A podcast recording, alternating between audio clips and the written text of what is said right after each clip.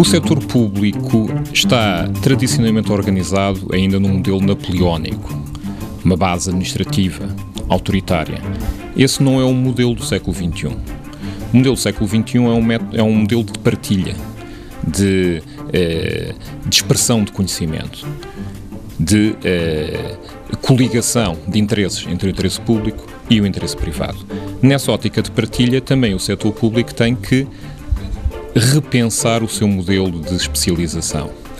Já não podemos pensar unicamente naquele, daquela forma de prestador de serviços públicos clássicos, ainda mais quando o próprio conceito de serviço público está em crise, em termos do próprio conceito.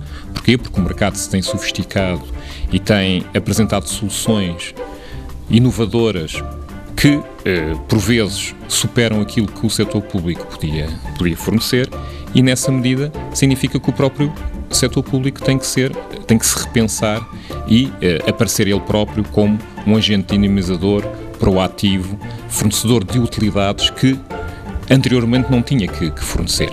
Esse é o novo modelo de especialização do setor público.